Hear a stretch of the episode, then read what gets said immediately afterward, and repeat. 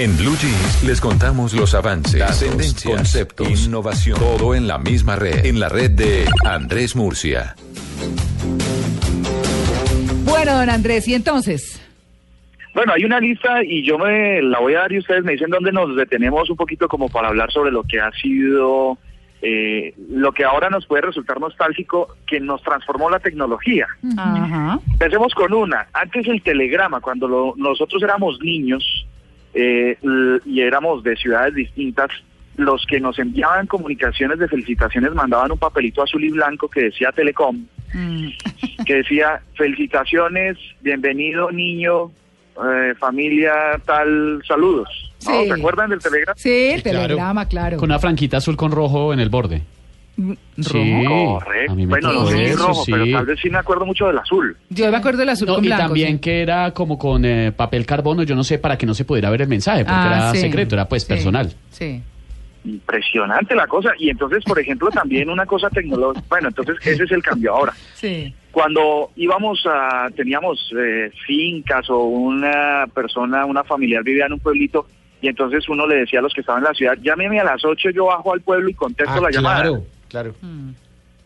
Y que Sí, uno, algo llegaba, uno llegaba en carro a preguntar, perdón, por aquí donde hay un telecom, para ubicar en, el pueblo. Cuando, cuando yo me fui a, mi- a la excursión de 11, lo primero que hice cuando llegamos a San Andrés era todo el curso en fila Telecom, avisar que habíamos llegado bien. Claro, claro.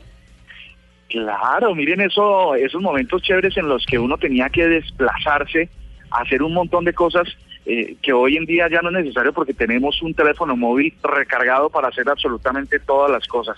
¿Por qué cambiamos el telegrama? Digamos que por eh, mensajes eh, en WhatsApp, por ejemplo, puede ser. Sí. Sí, total. Sí. Bueno, el teléfono de disco.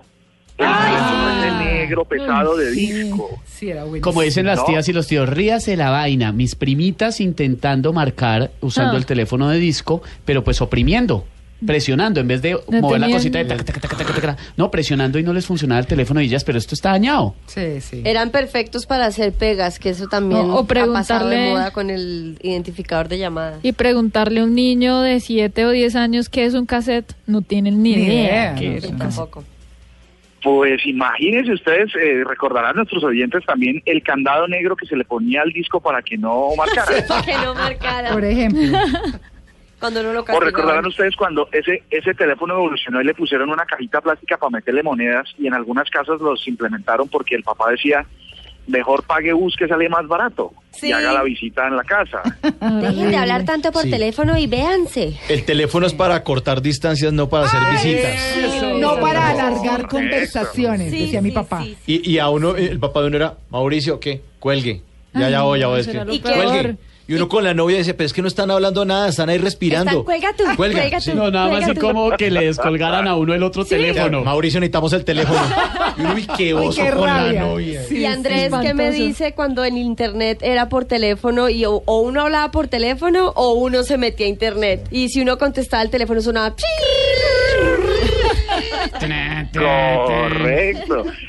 Que, que pasa un poco lo mismo eh, antes, hace un par de años atrás, tener un plan con hartos minutos era ser multimillonario Claro. y los datos no eran relevantes. Hoy en día tener un plan ilimitado de datos es ser uno millonario y tener minutos ilimitados es ser uno más.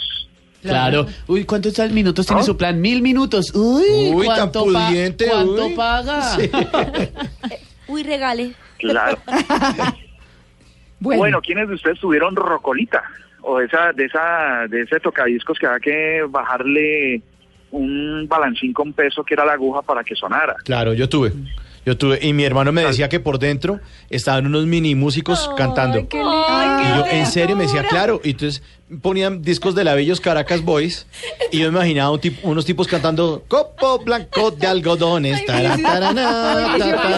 y que eran miniaturas metidas dentro del parlante. Me hizo acordar de dulce algo. de la caña. En la casa de mi abuela siempre ponían el cumpleaños feliz. Y yo no- siempre decía, pero ¿dónde están los que cantan? claro, lo ponían en la sala y lo cantábamos todos en el comedor. Una vez fue muy chistoso porque me descubrieron claro, se acabó el cumpleaños feliz, yo me bajé de los brazos de quien me tenía alzada y me fui corriendo a la sala a buscar dónde estaban los cantantes. Sí. Y una prima me dice. ¿está buscando los cantantes? Y yo, no. Ah. o viaje, o, o- o también en la infancia que se podía creer que dentro del televisor, cuando no eran televisores Ay, sí. planos, que son los de hoy en día, sino grandotes, anchos, que la gente estaba ahí adentro. Estaba metida en la cajita mágica. Ay, bueno, Pues así está la cosa. Saltamos, saltamos de la rocola al Spotify o a Deezer o a Claro. todos estos reproductores de música en demanda, donde ahora todo se, se consume por cuotas, ¿no? Por el límites. Ya no hay nada físico, no hay un cassette, no hay un DVD, no hay un Walkman. Ahora todo pasa a través de un plan de datos en el celular donde está absolutamente todo. La tecnología nos cambió, pero sobre todo lo- así nos permita conectar con más número de personas. La tecnología hoy lo que nos restringe es un poco la cercanía, dar un par de pasos y estar cerca de las personas, eh, o oler, sentirlas, lo que ustedes decían y nuestros oyentes a través de Me da nostalgia que es el contacto con las personas, ¿no? Claro. Podríamos tener una lista infinita de estos ejemplos, pero ahí sí. está. Bueno, vale, Andrés, Está mil buena. gracias. Bueno, muy bien. Ah, Feliz no. día para todos.